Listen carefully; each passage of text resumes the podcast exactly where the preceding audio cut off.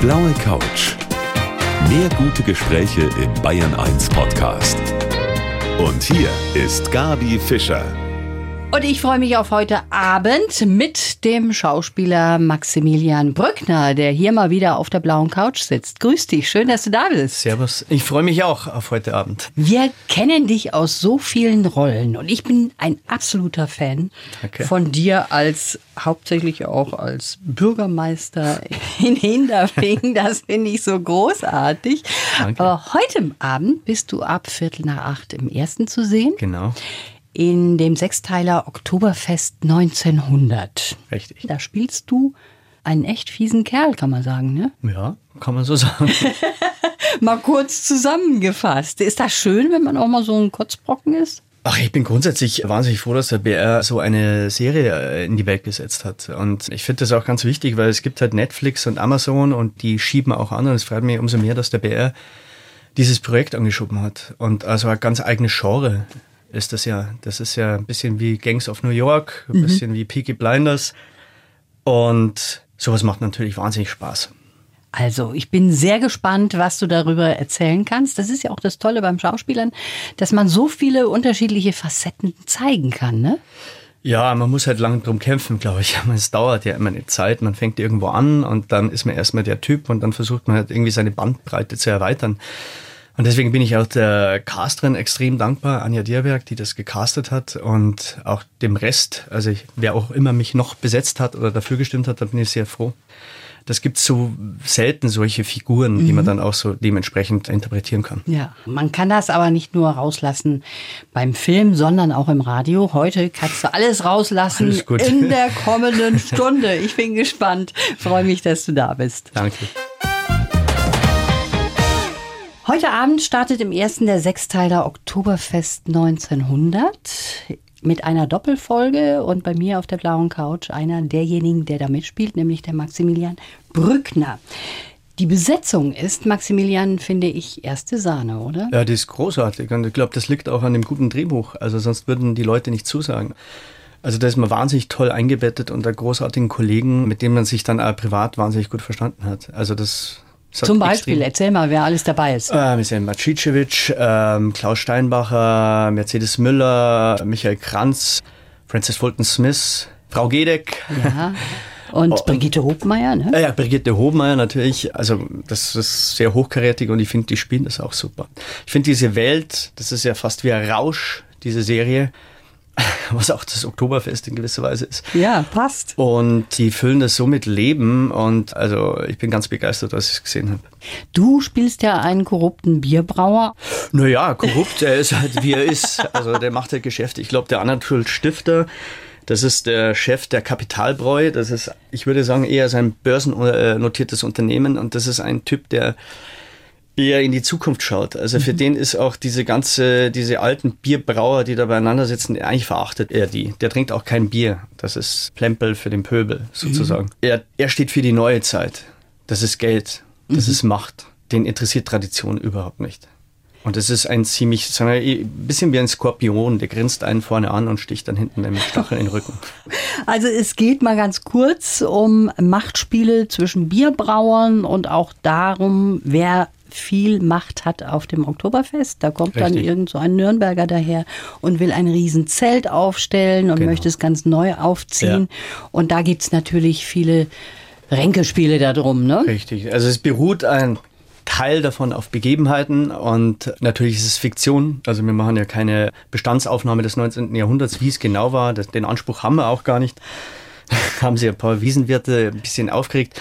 Aber ich glaube, man sollte es ein bisschen locker sehen. Es Ja. wäre ja genauso im Tatort, wenn da ein Zimmerer den Mörder spielt und die Zimmererzunft sich dann unfassbar darüber aufregt, dass der Mörder da steht. Also ich glaube, man kann das abstrahieren und sollte das auch. Ja, das ist äh, Fiktion hauptsächlich, Natürlich. auch wenn es so ein paar Punkte Außerdem gibt. ist doch schön, es ist ja auch. Werbung fürs Oktoberfest. Ja, eben. auch wenn es ein bisschen wilder zugeht, wie im Wilden Westen manchmal, aber es hat eine wahnsinnige Kraft und ich finde, es gibt dem Ganzen auch so einen schönen Background, wenn man da hingeht. Und ich meine, wir haben diese wahnsinnig schönen Trachten, wir haben die Traditionen hier in Bayern und ohne dass man es verkauft, es ist ja kein, kein Wohlfühlfilm Ja. und es ist auch kein, finde ich, Bayern-Klischee, sondern es geht sehr ambivalent mit den, mit den Figuren um. Mhm. Und das ist nicht so holzschnittsartig. Ein opulentes Ding, was mhm. da auf die Beine gestellt wurde, mit historischen Gewändern und Richtig. allem drum und dran. Und ich mit meinem einfachen Gemüt hätte gesagt, wahrscheinlich habt ihr auch auf der Theresienwiese irgendwie gedreht.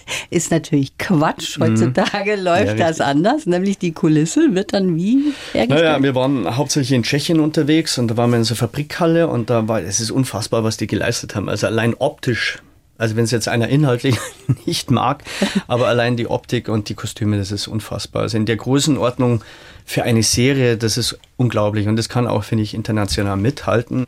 Wir haben da einen Greenscreen, ich habe so einen großen Greenscreen noch nie gesehen und mhm. das war einfach beeindruckend. Und äh, gerade in Tschechien gibt es auch so großartige Komparsen, die das Ganze dann mit Leben erfüllen. Interessant, dass mhm. das dort gedreht wurde.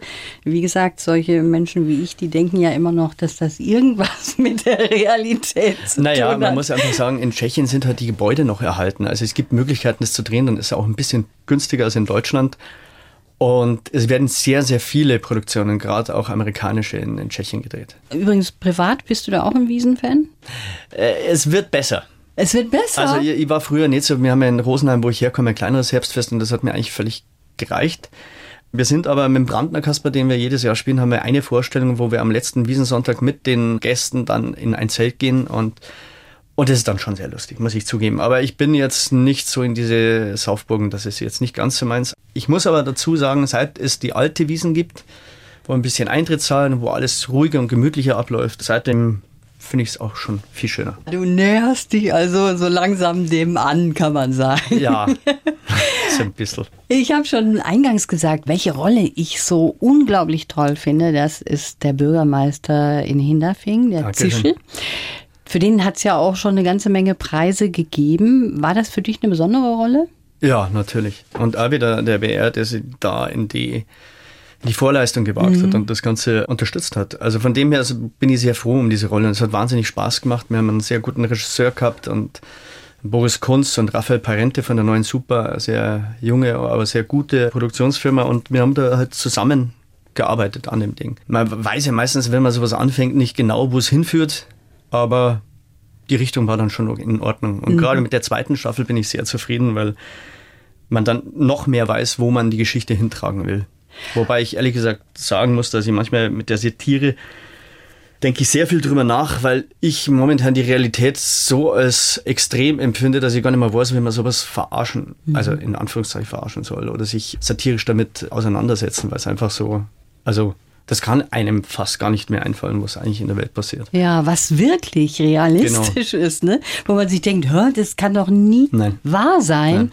Da brauchen wir gar nicht nach Amerika zu gucken, ja. in fremde Länder, sondern das passiert auch bei uns. Ne? Da Richtig. denkt man sich, Mensch, wenn man das als Drehbuch nehmen würde, würde es einem keiner abnehmen.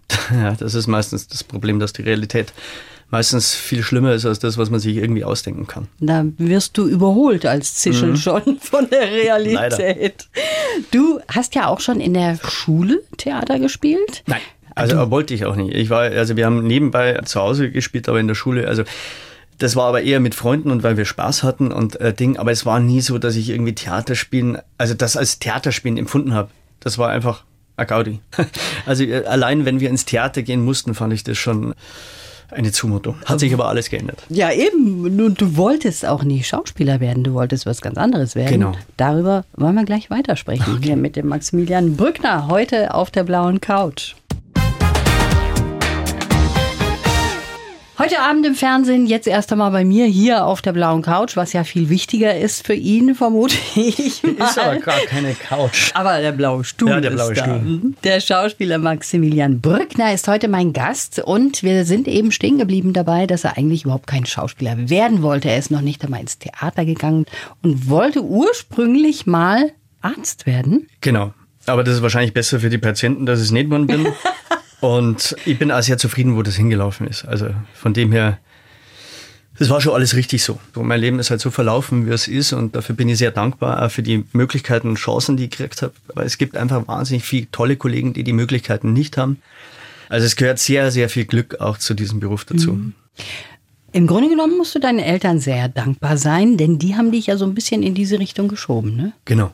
Aber ja, also ich verstehe halt noch nicht genau warum, oder aber Aber ich bin sehr froh. Also, die haben irgendwie gesagt, ich soll das mal probieren und für mich war das eigentlich überhaupt keine Option erstmal. Und ich möchte das gar nicht, ich möchte ja auch nicht kokettieren. Also ich, ich hasse das, wenn man so sagt, ja, ich habe das nur nebenbei gemacht.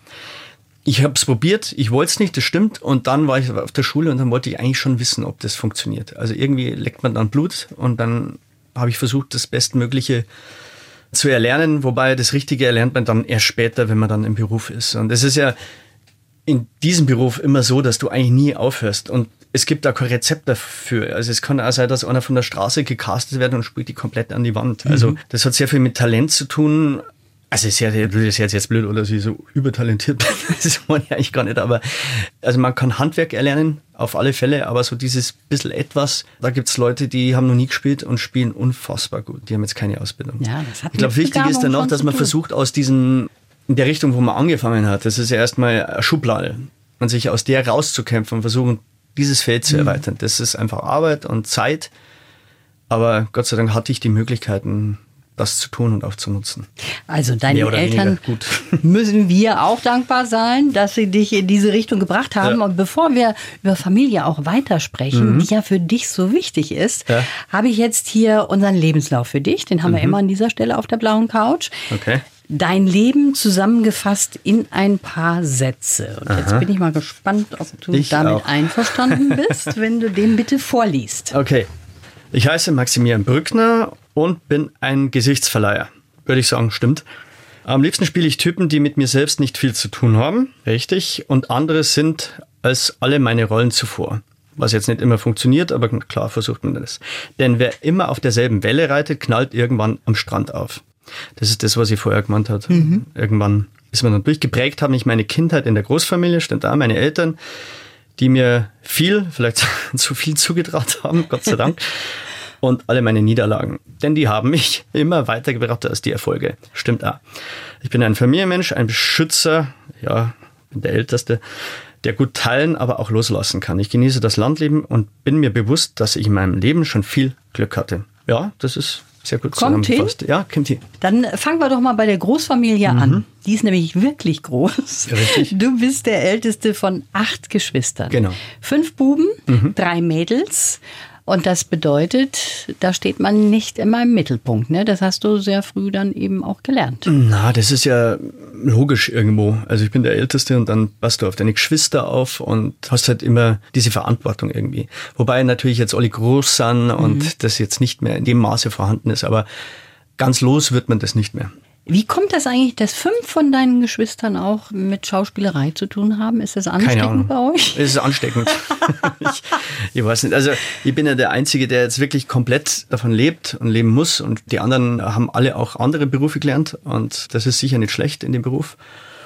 Und die haben mehr Freiheiten, mhm. würde ich sagen. Also die, die können damit lockerer umgehen, was sie machen und wie viel sie machen und wann sie es machen.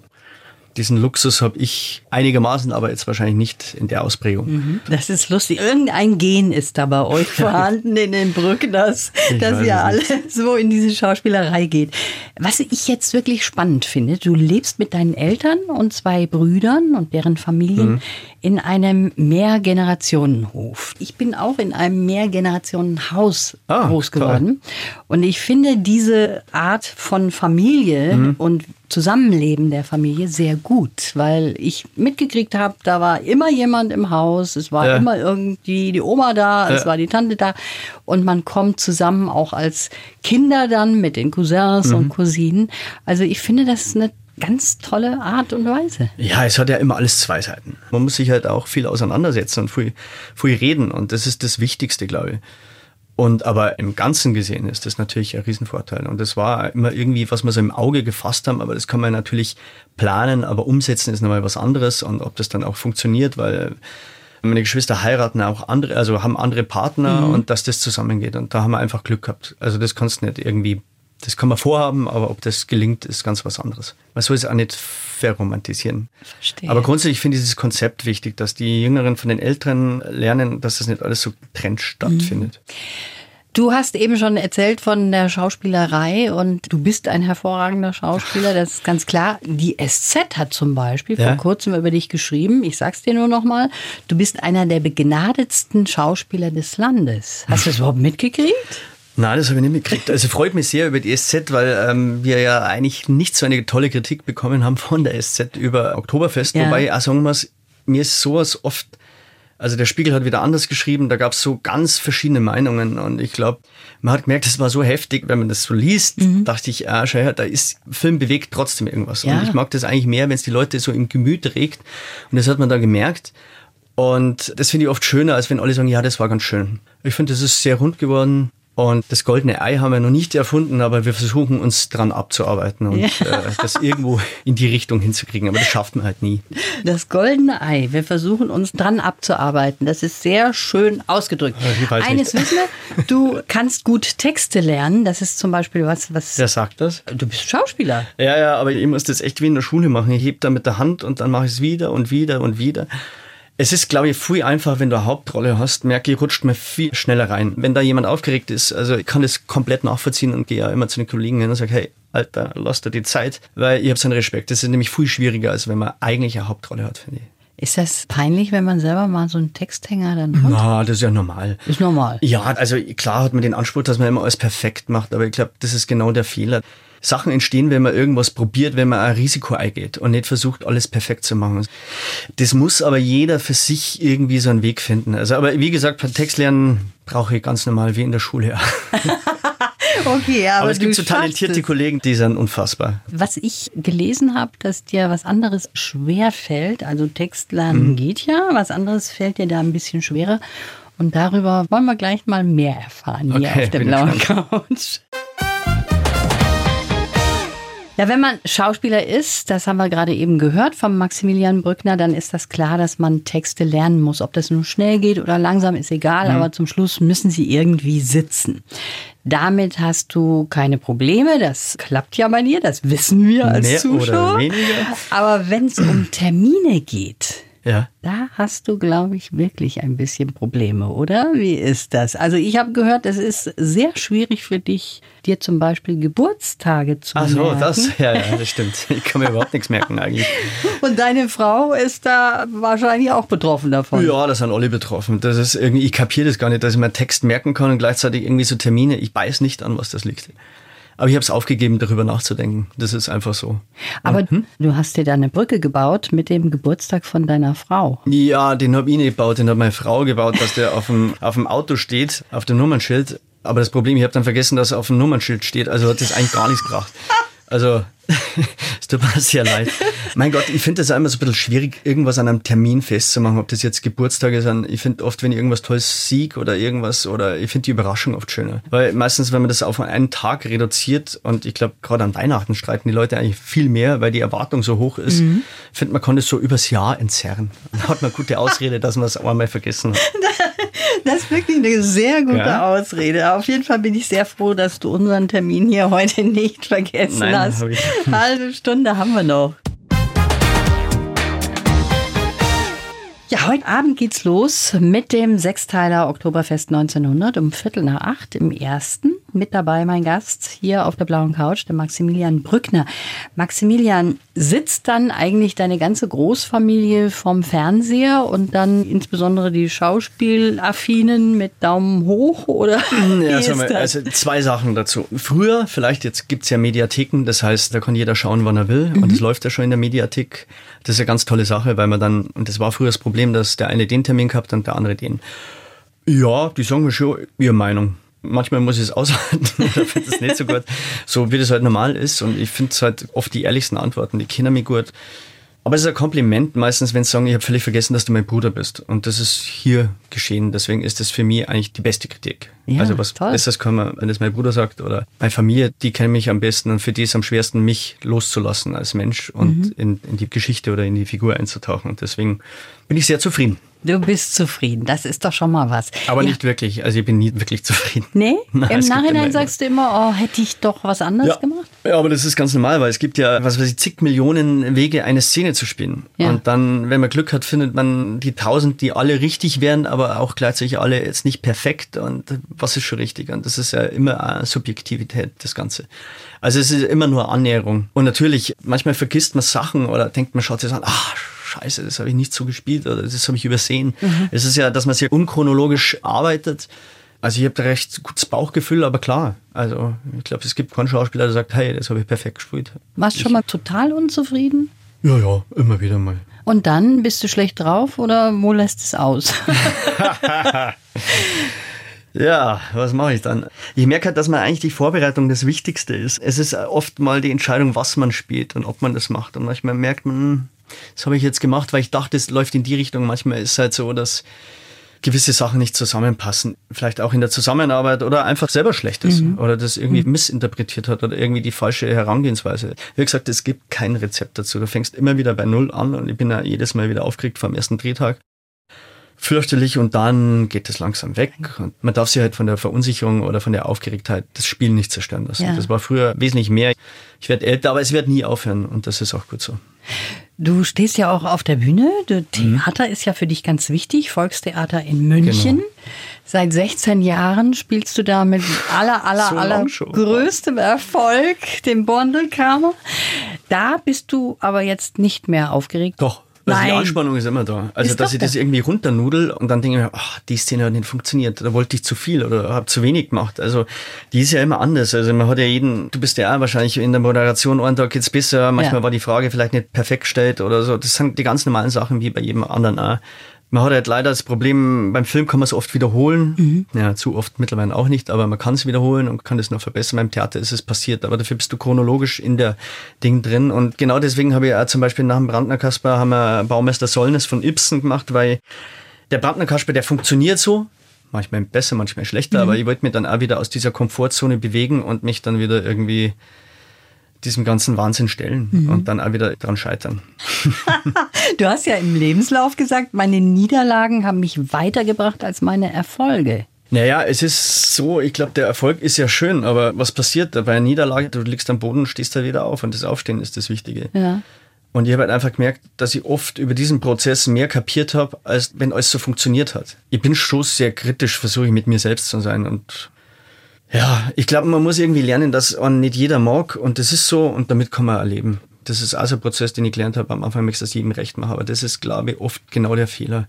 Man muss sein Ding machen und ich habe auch sehr viel gelernt, wenn ich mein Hirn einschalte, meistens die erste Bauchüberlegung eigentlich immer die richtige mhm. gewesen und sich auf das zu verlassen. Und wie gesagt, einmal schlecht zu sein, das gehört auch dazu. Damit muss man fertig werden und das ist ja eigentlich auch das, was unser Leben ausmacht. Man kann nicht ja, immer macht man alles nach Schema F, weil ja? man sich sicher fühlt. Und das war genauso auch mit Baumeister Sollen, dass man einfach wieder aus der Komfortzone rausgeht und sich irgendwie dem Ganzen stellt. Und es hat ja auch gut funktioniert, aber ja, das war schon der Kampf. Du bist mittlerweile Papa von zwei kleinen mhm. Mädels und damit ändert sich ja auch die ganze Welt und auch die Sicht auf die Welt. Und darüber wollen wir gleich noch sprechen. Ein bisschen Zeit haben wir noch hier mit dem Maximilian Brückner. Ich freue mich, dass er heute hier ist auf der blauen Couch, der Schauspieler Maximilian Brückner. Du hast eben erzählt, wie wichtig die Familie für dich ist. Das ist dein doppelter Boden, sagst du auch. Die ja. fängt dich auch auf, wenn es dir mal nicht so gut geht? Na, im besten Fall ist das bei jedem so, aber das ist, wie wir wissen, leider nicht so. Und ja, das ist mein doppelter Boden. Und deswegen kann man dann, wenn ich mich dann wieder so irgendwo reinsteigern denke, die ganze Welt geht unter, wenn ich jetzt das nicht richtig mache, so ein bisschen freischaufeln und sagen, hey, mit ein bisschen Distanz und dann geht es wieder. Ja, da kommst nach Hause, hast deine Großfamilie da um dich. Ja. Wie ist das mit deiner Frau? Du bist seit sieben Jahren verheiratet? Ich glaube schon, ja. Ja, ich Wie glaube, gesagt, mit, das mit Zahlen Daten und Terminen haben wir nicht. Hochzeitsdatum wollen wir nicht wissen. Ja. So in etwa. Hat deine Frau dann quasi auch eine Großfamilie mitgeheiratet? Ja, in gewisser Weise natürlich schon, ja, klar, weil wir dieses Prinzip des Mehrgenerationenhauses, das habe ich ja vorher gesagt. Ja. Also, und das kann man ja nicht planen, ob das funktioniert. Aber das funktioniert sehr gut. Das funktioniert bei euch prima. Mhm. Und du sagst auch, wenn du vom Dreh kommst, dann verliebst du dich immer wieder aufs Neue auf deine Frau. Das heißt ja, du bist wirklich total angekommen, ne? Ja, ich meine, das ganze Leben ist irgendwie, also es ist ja nicht so, wenn man irgendwie zusammen ist, dass das dann alles für immer so ist. Aber ich glaube, dieser Beruf, der hat gewisse Schwierigkeiten, weil man viel weg ist und in andere Welten sozusagen eintaucht. Jetzt nicht übertrieben, aber es ist ein bisschen so und das ist hart für Beziehungen, aber gleichzeitig freut man sich aufeinander. Also mhm. es ist, kann genauso der Alltag, wo man jeden Tag sich sieht und trifft, kann genauso hart sein. Also es, wie gesagt, das hat immer alles zwei Kann noch Seiten. viel härter sein. Ja, ja, klar. Also, ja. Aber mit Kindern ist dann noch mal ein bisschen härter. Ihr seid acht Geschwister. Richtig. Wie viele Kinder sollen es denn bei Ihnen werden, Herr Keine Brückner? Ahnung. Ist ja meistens so, wenn man selber so eine harmonische Familie hat mit Ja. so vielen Geschwistern, mit denen man sich versteht, dann Ja. macht man da vielleicht auch mal was Ähnliches draus. Ne? Da schauen wir mal.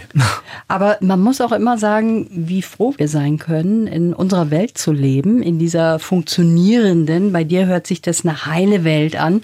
Ja, aber dem muss ich einfach widersprechen. Also es ist keine heile Welt. Mhm. Also es ist der Versuch und es ist viel Arbeit dahinter. Also das ist ja genauso in einer Beziehung. Ich kann ja nicht sagen, wir haben uns verliebt und jetzt ist es für immer so. Ja. Ich glaube, dass, wie gesagt, mein Beruf damit irgendwo auch hilft, weil man nicht ständig aufeinander sitzt, was man sich eigentlich wünscht, aber in Realität auch manchmal anstrengend sein kann. Was und ich das meinte- passiert bei mir gar nicht. Was ich meinte, ist natürlich auch zu sagen, hier in Deutschland geht es uns allen gut. Ja, das muss man laut sagen. Gerade in diesen Tagen Mhm. sehen wir nach Moria, sehen da Familien und vor allen Dingen auch kleine Kinder, denen es ganz, ganz dreckig geht. Das musste man aber vorher auch schon. Und ich finde, das ist irgendwie, was ich nicht verstehe, dass wir singen wie einfach Menschen. Es kommt der Herbst, es ist nicht mehr Sommer. Schlimm genug, dass das im Sommer passiert wäre. Ich finde, da muss unbedingt gehandelt werden. Und da gibt es kein Wenn und Aber oder irgendwas. Also ich verstehe es nicht. Da wird einem ganz schlecht, wenn man die Richtig. Bilder sieht. Ne? Aber man muss einmal ein bisschen aufpassen, man schiebt das immer so weg und sagt, man muss, aber wenn man dann konkret gefordert ist, dann muss man halt auch seine Leistung und seinen Einsatz bringen. Und nicht immer irgendwie sagen und dann, wenn es soweit ist, ah, na, na, mag ich nicht oder es soll irgendwo anders passieren. Ja, Das geht halt nicht. genau so Wenn man ist A sagt, sagt man auch B und das ist manchmal so ein bisschen, habe ich das Gefühl, hat so zwei Gesichter. Man gibt den Anschein, aber eigentlich mag man es nicht. Und ich finde, dass die Menschen an sich auch da sehr für kämpfen müssen. Das dass sich stimmt. das ganz, ganz schnell ändert am besten morgen. Also kommen wir noch mal ganz kurz zum Oktoberfest 1900. Obwohl es ja in der Mediathek schon drin steht und Ja. man sich das anschauen Mhm. hätte können, die meisten, die machen das natürlich jetzt im Fernsehen. Und ist da bei dir so eine gewisse Anspannung schon dann da, obwohl du ja ein alter Hase bist mittlerweile, dass du sagst, Mensch, wie kommt das jetzt an? Wie Ähm. wird da die Reaktion sein von den Zuschauern? Ja, natürlich ist das wichtig, aber es hat sich also verschoben. Man kann das, glaube ich, nicht mehr so an den Einschaltquoten festmachen, weil sie das natürlich auch auf die Mediathek verleiht. Dann kommt sie irgendwann später auf Netflix. Also das ist alles so verschoben. Deswegen, irgendwann muss man am Schluss wahrscheinlich mal Zahlen, ist klar, die sprechen ja auch irgendwo eine Sprache, aber mir ist das gar nicht so wichtig. Ich bin eigentlich relativ froh, dass wir das gemacht haben und dass wir eigentlich so ein Projekt irgendwie drehen durften und auch immer so Richtungen. Ich finde ja auch die Vielfalt, gerade in Deutschland, was an Verschiedenartigkeit von Serien gibt. Und die meisten man eigentlich gar nicht vergleichen kann miteinander. Und das finde ich eigentlich das Tolle. Dass man da immer wieder neue Wege geht. Und ich finde es ja ganz wichtig, gerade für Öffentlich-Rechtlichen, dass man dem Streaming-Diensten auch was entgegensetzt und da mithält. Und ich glaube, das ist damit sehr gut gelungen. Ich bin eine von denjenigen, die heute erst einsteigt. Also Ja. ich habe es mir noch nicht angeschaut in der Mediathek. Ich habe nur die Trailer Ja. mir bei dir auch angeschaut. Zum Beispiel auf Instagram, Ja. da hast du es ja auch reingestellt. Ich bin sehr gespannt, Mhm. wie alle anderen, die uns heute hier auch zugehört haben. Ich bedanke mich fürs Gespräch. Wünsche dir alles Gute, Maximilian. Schön, dass du heute da warst. Vielen Dank und viel Spaß beim Schauen. Die blaue Couch. Der Bayern 1 Talk als Podcast. Natürlich auch im Radio. Montag bis Donnerstag ab 19 Uhr.